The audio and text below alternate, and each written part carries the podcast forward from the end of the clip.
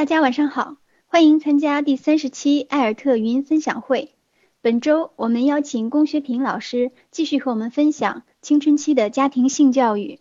在昨天发布的讲座中，龚老师和我们分享了家长该如何跟青春前期以及青春期的孩子谈他们要面对的身体变化，认识他们的行为特点，如何接受自己正在成长着的身体，以及如何正确面对恋爱关系、面对亲密关系。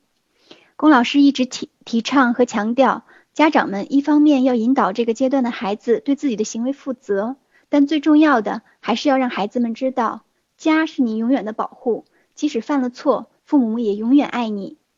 下边的时间，我们就有请龚老师和我们在线交流，回答大家提出的具体的问题和困惑。欢迎龚老师。嗯，大家好，呃，我是心理咨询师龚学平。很高兴可以继续上个星期的话题，继续跟大家聊一聊有关家庭中的儿童性教育这个话题。首先是两个比较相似的问题。第一位家长说：“我想请问一下龚老师，我女儿十三岁，性格行为举止很男性化，坚决不穿女孩式样的衣服，勉强买中性式样的，总说不喜欢当女孩。目前看来性取向没有问题，还是喜欢和女生玩，男生也可以。”作为家长，我们还是希望她能像女孩一样。这样的孩子，我们该如何看待呢？谢谢。第二位家长说，四岁半女孩是家里老二，有个快七岁的哥哥。他近一年总是说希望自己是男孩，我要做男孩，把我的漂亮衣服都扔了去，总是这样说。其实给他挑东西的时候，他还是希望要女孩款的。比如今天给他和哥哥挑墨镜，他就自己很自然的要了女孩子款式。自己还说，因为我是女孩都没问题，可就不知道什么时候就会很斩钉截铁的说，我不喜欢当女孩，我要当男孩。玩具也是喜欢车之类的，不喜欢洋娃娃。想问问老师，这种情况需要担心吗？或者说需要暗示引导吗？哦，这个问题啊，我我先说，不是不是说后面补充的那一个，就是之前的本来这个问题本身就。其实它背后的东西还挺多的，我们分层来讲啊，然后我再回答后面那个四岁半女孩的，好吧？虽然他们看起来的，呃，看起来的，呃，这个现象是一样的，都是女孩子不想当男孩儿，但是这两个因为年龄段差这么大，他的这个，呃，心理发展程度也不一样。首先，我们看青春期啊，一个十三岁的女孩子，嗯，她现在喜欢穿一些比较中式的，或者甚至是比较男孩子的这种服装的话呢，呃，一般来说，家长可能会担心太多，会想的太多，因为首先呢，就是，嗯。青春期的孩子，他不仅仅是在呃性心理方面有些发展，他在很多个性上的发展是更为核心的一个人格发展内容。呃，这个内容呢，我们通常会管它叫自我同一性，就是呃同样的同一二三四的一，有有兴趣的朋友可以查一下。这个意思是说，青春期的孩子他们要不断的去尝试各种各样各种各样生活的方式。呃，我要成为一个什么样的人？呃，我要用什么样的方式过一生？呃，我要干什么？我要干什么？他们这样的兜兜转转之后呢，他会通过这几年的时间慢慢找到我自己。而这个我自己呢，不是外界呃命令我的，或者贴标签的，呃，或者是说我必须的样子。他这个选择，然后寻找，然后并且找到，是一个非常重要的、非常重要的一个人生议题。这个如果大家以后。听青春期的课程的时候，我会给你讲的很很仔细。比如说，有个家里的孩子就是很乖很乖的，父母告诉你你应该上大学，然后做公务员，然后他毫无反抗的就接受了这个这条路。那这个我们就叫做没有寻找，但是有答案。那有的孩子呢，可能是一直在折腾折腾折腾折腾到三十好几或者四十好几还在折腾，我们这就叫。有有寻找，但是没答案。那这两种人生状态呢？后他成年以后呢，可能都会有比较多的情节啊或者冲突，需要找心理医生。呃，但是很多孩子，我们看起来他们在折腾，啊，他们染发，他们追星，还有一些孩子会突然对什么天文啊、人类的起源啊，各种各样好像稀奇古怪。也许我们会说没用，也许我们会说呃没道理，或者比如打电玩。各种各样的生活方式，他们都只是在尝试而已，嗯，所以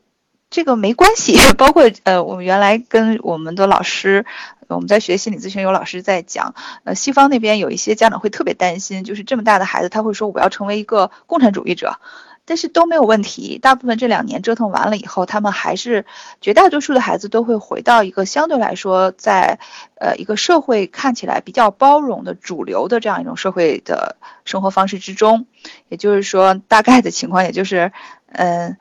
嗯，男男生像男生，女生像男女生，这个。不是什么问题，也就是说，我们看到一个十三岁的女孩，如果今天她很很抗拒的去穿，很抗拒穿女装，也有很可能半年之后，她们就会又把自己打扮成非常有女人味儿，所以这个不用担心。然后呢，另另外呢，就是还是这第一个问题，第二层是说什么呢？就是说，呃，就是性取向看起来没问题，然后还是喜欢跟女孩玩，男生也可以。然后他说，作为家长，我们希望他还是像女孩子一样。这里头其实我觉得还是有一个呃社会的进化的过程，或者说是，其实咱们这个时代对于男生或者女生，就什么叫标准的男生或者叫什么叫标准的女生，实际上要跟十年前或者二十年前又很不一样。我昨天还看了一篇文章，说说现在男明星都在卖腐，女明星都在撩妹，他就是。呃，这种对于性别的这种非刻板的包容度，这个时代是越来越呼唤的。就是男孩子有个越来越多的细致和温柔，或者说他们开始越来越擅长处理情感上的这种呃能力。女孩子的那种果决、智慧、独立、勇敢，这些都开始被大家接受。所以也就也许我们将来可能真的找不到那种特别标准意义上的男孩或者女孩，像施瓦辛格呀，或者是像那种温柔似水的小女生。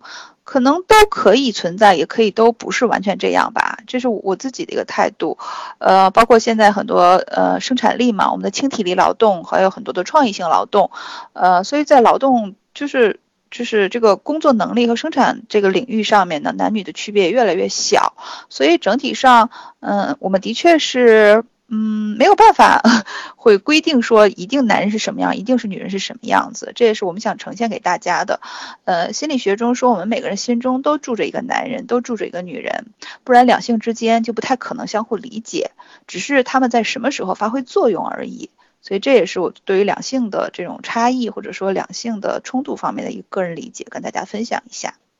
所以一个呃人格发展比较比较成熟或者比较平衡的。嗯，人吧，一个成年人，实际上他男性力量和女性力量都是可以帮助他们更好的生活呢。所以，嗯，这是我想分享的第二点。然后第三点呢，就是，呃，我们第三点其实是只有有那一句话对我有所触动，就是我们还是希望她像一个女孩子的样子。就是我刚才说了一大堆呢，其实想说，第一，她可能不会永远是现在你看到的这个样子；第二呢，也有可能她可以是一个。跟传统意义上不一样的女孩的样子，但是第三点就是想说，我们家长一定会在孩子身上有各种各样的愿望。我希望我的孩子是科学家，我希望我的孩子是一个呃明星，或者我希望我的孩子是一个呃这样的人或者那样的人。呃，这一点上呢，也许养一个孩子的过程，就是我们不断的看到自己的愿望不不是百分之百实现的这个日子。这是因为 青春期孩子最爱干的一件事情是什么？就是我要活成我，我才不要活成你们想让我活成的那个样子。嗯，这个是他们会感觉到从中感觉到自自己的一个意义感的一个很重要的事情。所以，当青春期孩子的父母其实很糟心的，就是我们可能经常会被他们气得冒火，说这个兔崽子怎么这个样子？但是另一方面，我也会因此每当这种愤怒。结束之后，当我这个情绪刮过之后啊，我也会说，他真的一点点长大了，他真的一点点活成他自己了。嗯，那个时候还是蛮欣慰的一件事情。也许在这件事情上，关于大家男孩到底该是什么样子，或者女孩什么样子的话，我们稍微放宽心一点，等一等，可能就没那么大的焦虑感了。因为这方面我们能做的事情真的挺有限的。好了，这样回答可以吧？那我要答一答括号里头这个小女生四岁半的女孩的，她说，呃，她要做男孩子呀，然后呢，她不喜欢女孩子的款啊。那这里头呢，首先小朋友在三四岁的时候，他的这个性别的这个同一性啊，就是这是讲性别的同一性，就是指女生只能长成女人。从生理角度上来讲，他们的认识还不是很清晰。就三四岁的孩子说这样的话是很常，也也不是很奇怪的事儿。我在幼儿园的时候还听过小朋友说：“你长大了干什么呀？”那小女生说：“我长大了是个男的，我就当飞行员；我长大了要是女的，我就当护士。”这也是我们可能有的时候会听到的，或者我长大的时候，我今天当爸爸，我明天当妈妈，这是很常见的一个，这是他们认知能力有限。然后还有一个就是说，如果家中有个哥哥的时候呢，有可能这个孩子表达的是他对于权力或者对于能力的一种向往，因为在小孩子的世界里，哥哥姐姐是一个很神奇的存在，就是他们既是小孩子，同时呢又有呃自己完全做不到的很多事情。嗯，这种神奇是打引号的。就比如说小朋友觉得，呃，这个玩具车不跑了，然后哥哥会把电池换上，就拿我们大人看起来是件特了不起的事儿，但是这小女孩看起来就觉得哥特别了不起，所以她说我要想成为男孩，可能是他在表达我想成为一个像哥哥那么厉害或者那么了不起、那么有本事的人，可能仅仅是这个这一部分，就他会去模仿那个大孩子的时候呢，然后他就。他他，因为他们认为的男人和女人的那种区别，就是四四岁女，他们认为区别可能就是扎小辫和穿裙子的区别，所以他们只是在表达这个愿望，然后想从形式上让自己变成一个哥哥。这里头，所以我会我自己的直觉是觉得这两个提问中都没有性别认同方面的问题，呃，可能只是说我们不是很了解孩子们当时都处在一个什么样的状态。男孩九岁。天热的时候，晚上睡觉会有脱裤子睡觉的习惯，没有什么男女有别的意识。不过，如果有其他人在房间里，他不会脱；只有家人在的时候会有这个习惯。可能是我们家长没有及时的给他建立起这种意识，一直把他当小孩子。怎么样才能让他改掉这个习惯呢？我不，我如果说这个孩子只是脱外裤的话，不一定是有问题，因为，嗯，比如说我们国家南北差别挺大的，嗯，在北方呢有很多，嗯，因为因为我自己亲属中也有很多是北方人，他们就是一进家就脱外裤，是认为外裤外面的脏，回家呢家里全部穿那种秋裤也没有问题，嗯，如果这个家庭中。大家都不觉得这个有问题的话，那这是家庭文化的一部分。但是，比如说一些南方的家庭，我我我我上大学以后才知道，在南方的家庭中，呃，就是秋裤是不能穿给别人看的，只能在卧室里头。所以这里头，我我在想，是不是有家庭文化的一个区别？所以这里头，我给家长的建议是说，九岁的孩子是这样子，就是家长平时在家里怎么样的穿衣打扮，就可以参照这样一个标准来对待孩子，或者说。嗯，如果说大家想培养他的一种这种身体界限啊，或者男女有别这样的一种意识呢，就是想想，嗯，就是把家做这样的区分，就是客厅和餐厅是一个怎样一个公开的程度，然后自己的卧室里是怎样一个公开的程度，然后卫生间里当然是一个最你愿意怎么舒服怎么舒服的一个程度，把这样的方法去跟孩子进行一个沟通。当然，如果说因为这个文字上写不是很清晰，如果说这个孩子到了客厅里还光着屁股，还暴露着性器官，那就真的很有问题了。那立刻现在马上就要求孩子不可以这样做。这里头就牵扯到的可能不是我们性教育的话题，而是，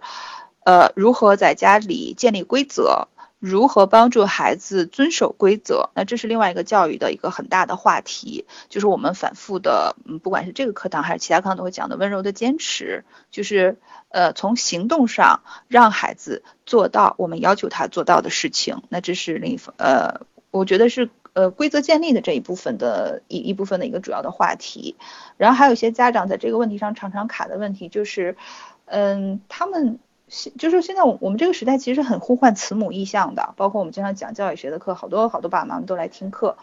就是我们可能会认为那种支持性的爸爸妈妈是好的爸爸妈妈，但是如果我们板起脸来跟孩子说这个不可以，或者在这里不可以的时候，我们内心会心虚，我们会有一种内疚感，好像我们做错了，或者好像我们对这个孩子不好。好像如果我们因为管教孩子而让他们哭了闹了，那我们就需要去补偿他们，明天就要再买个礼物。不是的，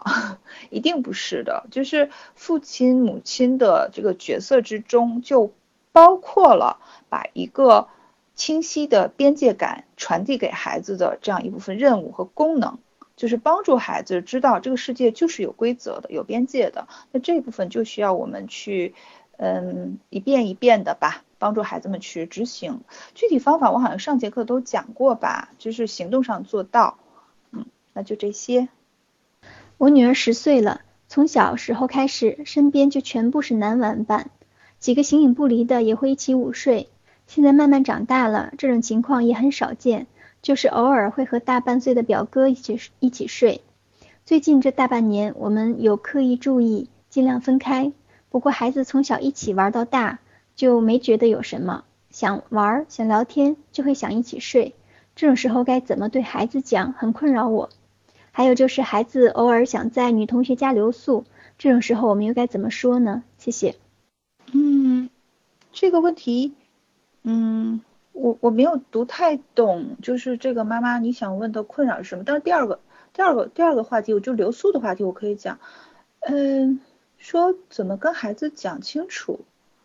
嗯，我的理解是不是你们会觉得没有办法跟孩子讲为什么你不能跟男孩子一起睡，是这个意思吗？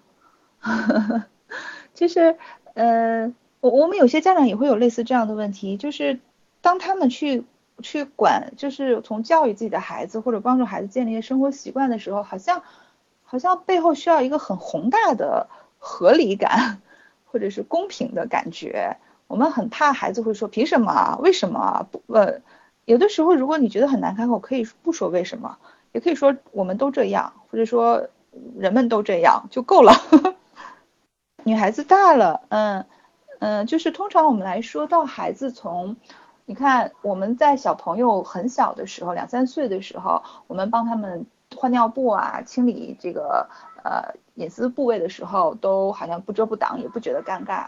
然后到幼儿园阶段呢，我们去观察幼儿园里的厕所呢，男生女生是在同一个卫生间里。但是到六岁、七岁，通常升入小学以后，孩子的性别意识会非常清晰。然后呢，关于两性之间什么事情合适做，什么事合不不合适做，学校也会学校也会显得很清晰啊。最简单就是男厕所、女厕所分开了嘛。也就是说，我们通常孩子进入学龄童之后呢，我们从生活习惯上来讲，就是会去区分哦，这个事情不合适，这个是这个事情合适。那么孩子到了六七岁之后呢，我们会说，嗯，那男生女生不合适一起睡觉了。就就这么简单一个理由就够了，嗯，有的时候是因为我们觉得它背后太多东西，所以我们才会就是欲言又止啊，吞吞吐吐什么的，就告诉孩子这样不可以就够了。这个就就好像我们跟孩子说，哎，你你在外出吃饭的时候，哦，比如说我们说吃饭的时候，你打喷嚏不要对着人，你打喷嚏的时候要要转个头捂一下鼻子。我觉得我们需要。然后说为什么不这么做？就这样做，你可以跟他讲，这样不礼貌，或者说这样有传染一个细菌。你甚至可以说这是个最基本的礼貌问题，都可以。我觉得很有趣，就是好多时候，但凡这个话题跟性有一点关系，跟男人、女人有一点关系，我们的爸爸妈妈就张不开嘴了，好像说我们一说就说多了似的。难道我要跟他说这样子你们就不可以做爱吗？不用讲这么多，就讲了长大了，男孩女孩互相有不一样，我们不这样就够了。然后后面一个小问题是讲，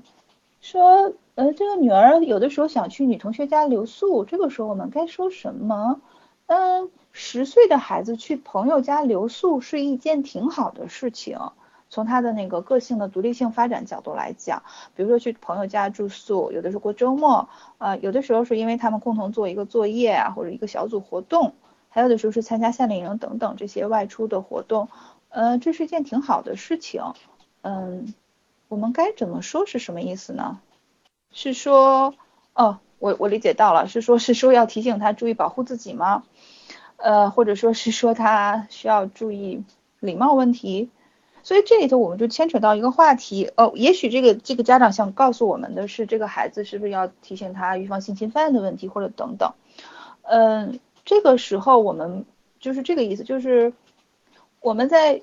关于孩子自我保护的方面的内容，一定要比这个要早得多的时候去讲，而不是说今天孩子要出门了，我们才会跟他讲啊，说世上有可能有坏人，有可能有有好人。就是如果一个孩子他三四岁的时候就知道别人想摸我屁股，我可以不让他摸。然后呢，如果他五六岁的时候就很清楚，呃，人和人之间是有隐私的这种区分的。就比如我们的身体吧，胳膊腿夏天都会露，但是背心裤衩里头不随便露。像这些呢，都是在家庭教育的很多的就是那种叫什么潜移默化，或者说没有那么刻意的去去提醒的状态下，就就就可以去做到了。就是一个十岁的孩子，他他可以去了解到，嗯，就比如说你在卧室里是穿睡衣的，你到客厅里是要注意要穿好衣服的，嗯，那这方面就是方方面面都会有的内容了。就是尤其是上一周我们分享内容中很多都是这方面身体的界限感啊，嗯，我我不知道这样回答你够不够，因为。因为我没有办法在这个问题上再全部都讲一遍这方面的内容，或者说，呃，家长也可以小小的做一个评估，就是我们自己的孩子日常生活中，他有没有让你感觉到比较放心？这个放心就是说，啊，他是他是他是对于基本生活方面的习惯是基本的礼貌都是没有问题的，然后呢，他对保护自己和照顾自己的这部分信心，呃，也没有问题，那就没有什么特殊的问题。倒是说，孩子第一次如果到其他朋友家留宿，可能有些想家啊，可能有一些到睡觉的时候突然嗯有些不安想妈妈呀，那这一部分倒是有很多工作要做，比如说给孩子留好电话，保证都会接他的视频，比如说让他带好自己的一些小娃娃，或者是他自己喜欢的睡觉前会翻的一些书啊，或者是呃什么，或者他手机里有他喜欢听的 MP3 啊之类的，这方面倒是可以很好的帮助他去适应第一次去离开家。想请问一下龚老师，十周岁的男孩喜欢触碰妈妈裸裸露的皮肤，亲妈妈的手臂、脖子，正常吗？作为妈妈，该接受还是该引导呢？挺好的，挺好的呀。其实，嗯，这个点，哎，我们课上真是好没有讲到这一点，就是我们千万不要等到孩子一到青春期了，然后就好像他是个是个刺猬一样，或者他是个脏东西一样，就不碰他了。不要不要，就是家庭中。表达亲密，表达支持，表达我好想你的等等，这种很很正向的感情的这种身体接触都很好啊。嗯，比如说拥抱和拍拍肩膀，还有的时候会互相一出门，我现在很喜欢看那种那种父子或者母子，就是这种我搂着你的身，就是搭你的肩膀，这种呃这样子的身身体接触都没有问题。类似这样的问题还有很多，还会有很多，就是那个刚刚进入青春期的少女的抱怨，就是她说好像我突然一来月经了，我爸爸再也不碰我了，我爸爸连手都不让我拉一下，然后有很多女孩子会说很很讨厌这个成为大人的这种感觉，好像一下子，呃，我我我我我我身边的这些我的家人全全都离我很远，那这个感觉是很怪的。所以说，如果一个十岁的孩子还是很喜欢亲亲妈妈的手啊，抱抱妈妈的脖子啊。我觉得挺正常的，而且很可能是因为，嗯，有可能他很他这一部分的需要被满满足的少一点。在这里可以跟大家调调书袋，其实就是人类的皮肤是真的有有有向往的，嗯，就是以前猴子哈洛的猴子的那些实验，不知道大家有没有看过关于依恋关系啊，关于亲子亲子之间的这种代际之间传达亲密感的关系，就是那种。呃，从小就很不幸的一些猴子啊，我们的实验都没有拿人来做。比如说，有些原原来有些研究人员会把一些海猴子从很小的就从妈妈身边拿开，然后拿去做实验，我们看他喜欢布布猴妈妈还是喜欢那个钢铁猴妈妈等等之类的。就是这样一批小猴子就就很可怜，就是长大以后他们变成了成年的猴子，即使他的生理上的这个性的荷尔蒙都没有问题，但是他们从从归合群猴群以后是是没有那种。那种两性的这种向往的，甚至比如说那种那那种公就是那种男生猴子都不会去发起，呃，就是想去追求，然后女生猴子常常是被强奸，就是她不会有一种亲密的想要去发生两性关系的这种愿望，所以这时候我们就会追溯，就是我们的婴儿期，当然这个说远了，就是婴儿期的这种亲密，就是那种妈妈把孩子在身上滚来滚去啊，当然爸爸也可以，就这种需要是很本能的一种需要。我们需要被拥抱，我们需要被碰触。那么在这种情况下，呃，非隐私部位的这种碰触，真的是我们表达爱很重要的一个方式，所以没有问题，这妈妈不用太紧张。就是呃，回到就是更更呃更叫什么抽象化的回答，就是说性的这个话题呢，它分场合、分关系，然后分身体部位。它没有没有一个是绝对禁忌的，然后只是它有一个常规下大家觉得 OK 的地方就可以。我儿子今年十周岁，从小喜欢翻阅家里老人的医学书籍，知道人体各个器官。五六岁时候询问怀孕生子的原理，我们也都正常回答他。最近有一次特别直接问到发生性关系和怀孕，我正常回答之后还反复问，请问这是什么心理？孩子们如果反复问的话呢，呃，一方面是真的有些事情可以反复答，而且他可能每次问的侧重都都不是那么的一致，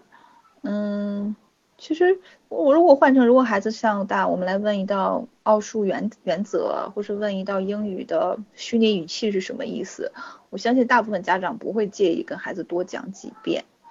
嗯，所以如果只是简单的反复的去问一些的话呢，而且他又愿意跟家长来谈，其实是挺好的一件事，我觉得。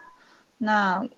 我们不跟他谈，那他就去网上找喽，或者跟他同学们谈。嗯，特别是小学期间，其实小学是一个怎么说呢？大家可以观察到，就是一年级的六岁的孩子跟六年级的十二岁的孩子，不管从体型上还是生活，就做的游戏呀，或者关注的重点上都很多不一样。在上了小学以后，就是很可能他会收到各种各样的信息，嗯，各种各样家长想到的或者想不到的信息都。然后，如果是跟性有关系的这些话题的时候，他们可能会有一些焦虑，或者会有一些，如果没有得到一个确定的答案的时候，嗯，会有很多好奇。所以，如果孩子多问的话，我倒是觉得可以答。但是，嗯，但是如果他反反复复问的是同一个问题的话，可能这个问题背后有有有问题。那那我不不知道，因为因为嗯，很冒昧的就是野蛮分析一下，就是嗯，有的时候。我们不知道孩子某一个问题背后到底是什么，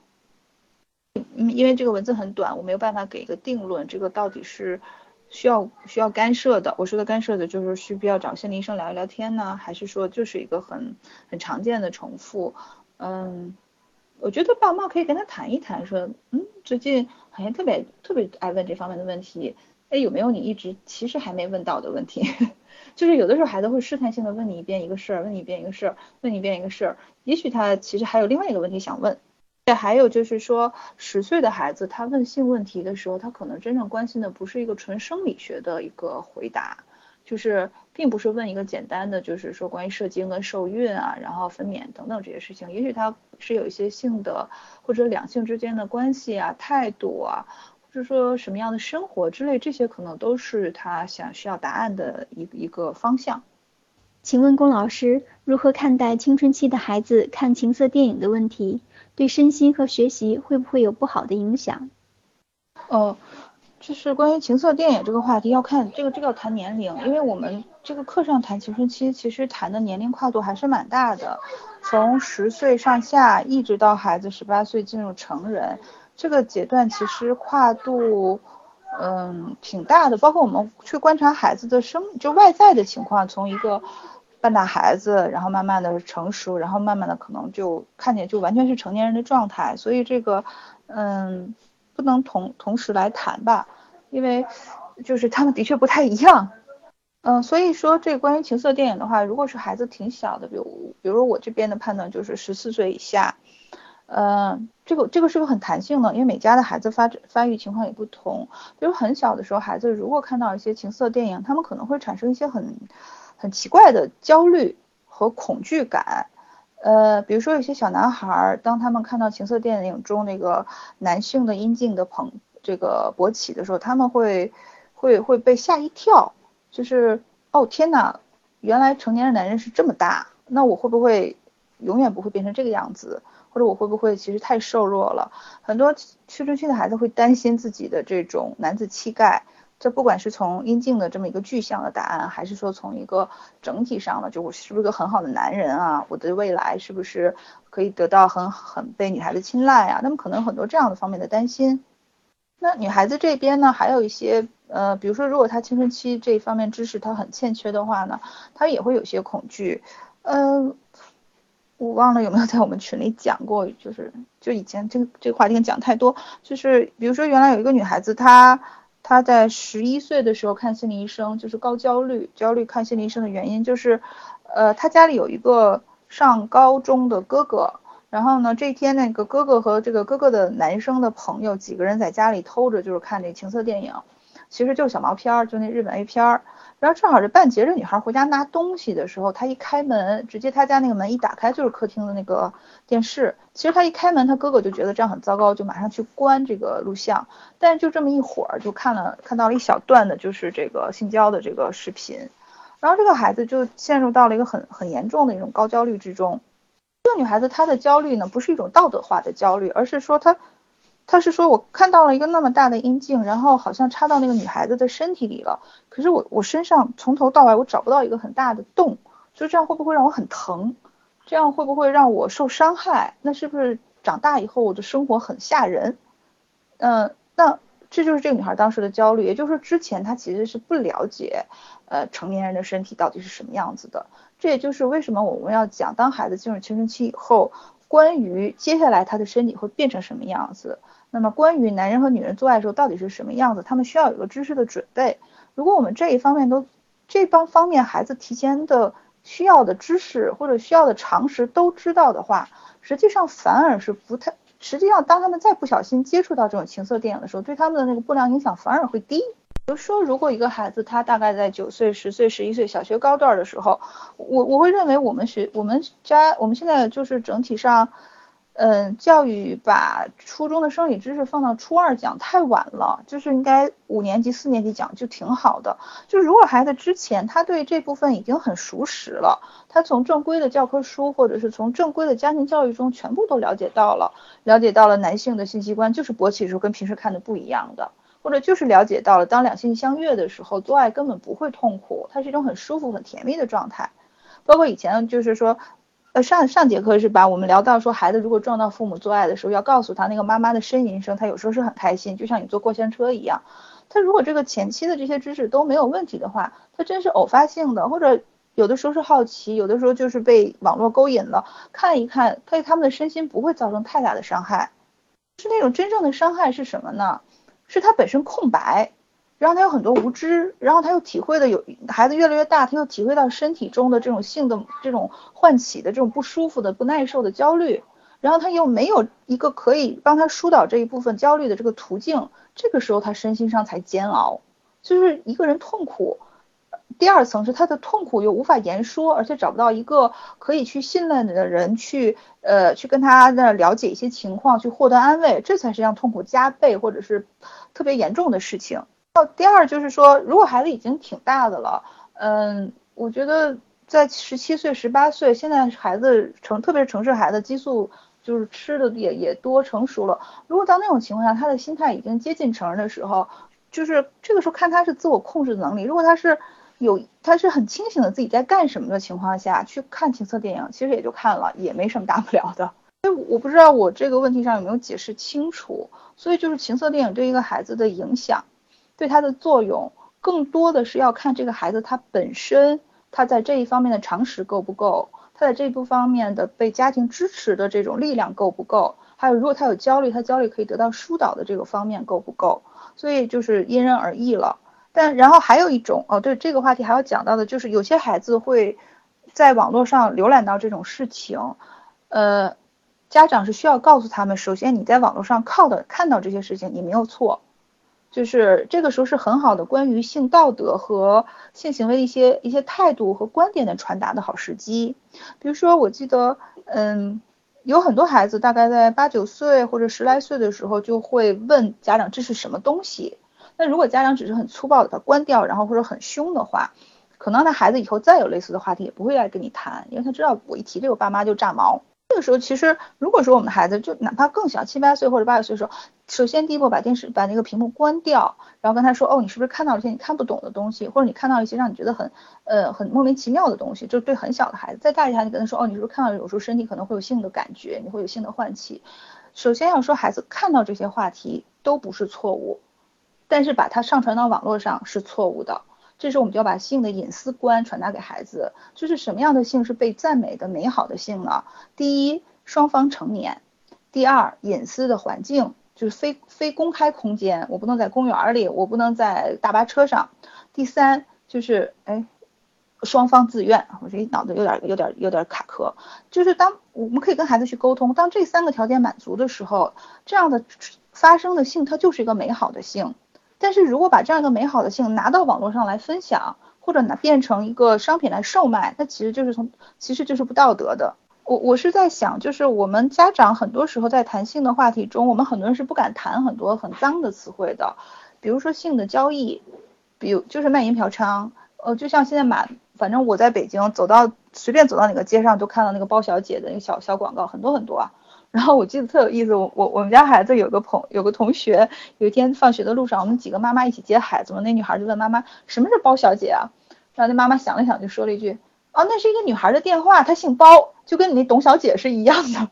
当时我觉得特有意思，但是当时因为是几个妈妈带着几个孩子，这么处理是没有问题的，因为他毕竟那么多人不适合谈，不就是不适合谈性的话题。但是我我会建议，如果家长中听到孩子提这样话题，我们可以跟他说，哦，你能小点声吗？这个话题妈妈会有点不好意思谈，但是我们可以两个人单独的时候跟你讲，然后我们可以再选一个没有旁人的时候，父母可以就跟孩子讲。呃，性交易是什么？卖淫是什么？包括其实呃，我们之前课堂内容都没有讲关于这个预防这个艾滋病和性病传播的内容，其实这部分都很重要。就是呃啊，我我天啊，我的群那个主群主课我都没有讲。比如男孩子到了青春期，那个呃刮胡刀一定不能借别人，就是因为他有可能会传染艾滋这个问题。有时候那个小男孩子上高中了，住同一个宿舍，然后你的借我用一下，我就借你用一下。我们不是说那个人一定有问题，但是我们养成了个人卫生用品不给别人用的这种习惯的话，他就从概率上就就就保护我们安全了。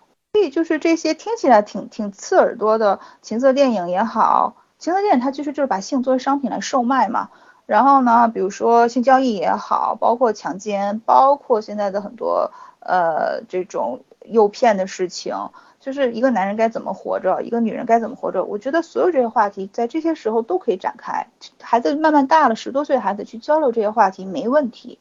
更好。而且这样交流，他们才能够获得一个我们想让他们形成的关于性的态度和观点，而不是在猜这个孩子到底现在干什么。啊，我这个话题这样谈好不好？然后我看到最后他提问还问对学习有什么影响？嗯，对学习。如果这个孩子很焦虑，当然对学习有影响了。任何生活中让我们产生焦虑的事情，都会让我们的呃这种工作能力下降嘛。不管是搬家，还是生病，还是缺课，还是看了情色电影好害怕，还是看了情色电影好兴奋，然后觉得自己这个兴奋好大罪恶感，我是不是有问题呀？我是不是很糟糕啊？所有这些，如果情绪上它会产生很大的波段，那他一定他的这个就是我们说一个人的这个注意力和能力就没有办法在他。我们是希望他或者他自己希望去集中的地方嘛，就是这样一个因果关系在里头。谢谢龚老师的精彩分享。我想请问一下，我们家女儿八周岁，从她七岁多的时候对我的乳房很感兴趣。我开玩笑问她吃吗？她还很喜欢的样子。我不想让她继续好奇，同意让她吃了一下，她还说好舒服，还想吃。她小时候也是母乳喂养的，到她八岁，她还同意感兴趣。别家的孩子同样大小都不会愿意这样，我们家孩子反映出什么心理呢？还有一个问题是，我是剖腹产，他看到我肚子上有伤口，五岁的时候他也做过一个手术，肚子上也有一个伤口。他说以后他生宝宝还要开一刀，好痛，不愿意再开一刀。我有没有必要给他说，以后他生宝宝不一定要开刀呢？这个小妹妹好可爱啊！我倒着说啊，那个下面那个话题好好好谈，就是说宝宝说啊，以后我生孩子就不要了，就是 就是说，首先那个我先回答你的问题，说你要不要告诉他生宝宝不一定要开刀，当然要告诉他啊，那是正常，就是我们说的孩子怎么来的这这一点上，就是告诉他呀，有的宝宝是通过阴道生出来的，有的宝宝是通过肚子生出来的，这是基本科学普及嘛。其实我是想说，我们不用担心一个五岁的孩子说啊，我将来不想生孩子。这个，呃，这个他他他等他二十五岁的时候，他会有自己的想法的。而且这这个就是，嗯，我们每次听孩子讲讲未来的事情的时候，就跟着一笑就可以了，是那种挺美好的一笑，就嗯，对啊，你未来可能会有这个问题，嗯，对啊，你将来可以选择，都没有问题，就是不要太认真说一个五岁的孩子说我将来不生孩子。这里可能会稍微说远一点，就是语言，语言没有那么大的作用。一呃，嗯，我们自己想想，我们从小到大想过多少事情，和我们今天的生活都不一样，就是这样。然后上面一部分，嗯，我看到这个应该是妈妈吧？对，妈妈问说，女儿说，嗯，突然对妈妈的乳房很有兴趣，然后妈妈就问她，你要吃一下吗？嗯，你你就告诉以后再有这样的游戏就不要跟他玩了。就是嗯，如果宝宝再这么提，可以说乳房是我们的身体隐私部位，这一部分呢，除了小宝宝就两岁以下啊，除了很小很小那种只能喝奶没长牙的宝宝，说没长牙大家都能懂。嗯，之外呢，妈妈的乳房不给别人碰就够了。嗯，这是一个身体界限的话题，就是要清晰的告诉孩子不可以。老师您好，我的问题是，女儿六岁了，儿子四岁九个月，这个期间需不需要严格告诉他们男女区别？有时他们想在一个盆子里洗澡，方便吗？儿子洗澡穿衣时，女儿看到弟弟的小鸡鸡会笑话他，这该怎么处理呢？他们姐弟之间需不需要避讳呢？呃，谢谢这个提问啊，正好正好以前没讲过这个话题，就是家里如果有这种呃两个宝宝一男一女或者更多的话，小的时候让他们一起洗澡挺好的。嗯，比如说还有的那种，比如姐姐大了五六岁，然后那个弟弟可能才 一岁多，还要换尿布，还要擦屁股什么的，这时候这个大宝宝想看小宝宝都没有问题，但是这个年龄一过已经五六岁了就不合适了。那这种不合适，其实呢，当姐姐去笑弟弟的那个小鸡鸡的时候，就说明其实他对两性的这种不一样，还有是这个行为是不合适的的一个反应了。所以刚才，所以刚才那句话也讲了，就是两个孩子什么时候不合适一块洗澡了，他们开始发出那种点诡异的，有点那个大人能懂的那种，呵呵，或者有的时候会有意无意的别开脸啊，就不好意思看一下。当孩子有这些行为的时候，其实都提醒我们，他们已经能觉察到男女有别了。这个时候就不要做了，让他们学会自己就分开。呃，男生洗男生澡，女生洗男女生澡。然后呢，呃，要注意身体隐私啦。客厅里的时候都都要穿好背心裤衩啦。我说的就是那种家居的大短裤，或者是冬天的家居服，就是卧室和客厅不一样，就开始需要在这个时候很好的去规范他们了。最后一个问题，单亲妈妈该怎么给孩子解释做爱这件事呢？孩子五岁半，谢谢。OK，谢谢小秘书，今天我们时间控制的很好，嗯。单亲妈妈怎么跟孩子解释做爱？一样要解释啊，就是有绘本啊，有图书啊。嗯，我们前面讲过的所有跟性教育有关的话题，不区分同性还是异性父母来进行。我我先给这样一个总结，好吧？就是呃，我们家是跟外面不一样的地方，这个不一样的地方就在于家庭中有些时候不是。呃，完全的或者是很刻板的去执行这个男女授受不亲，那就好像将来我老了，我的孩子还要替我擦屁股了。有一天，也许我坐着轮椅，我下半身瘫痪了，对吧？还有就是，比如说家庭中如果谁生病了，哦，还有一个特例，经常说的是医生在医院做检查身体的时候，我每次体检的时候都会都会突破常规脱衣服，对吧？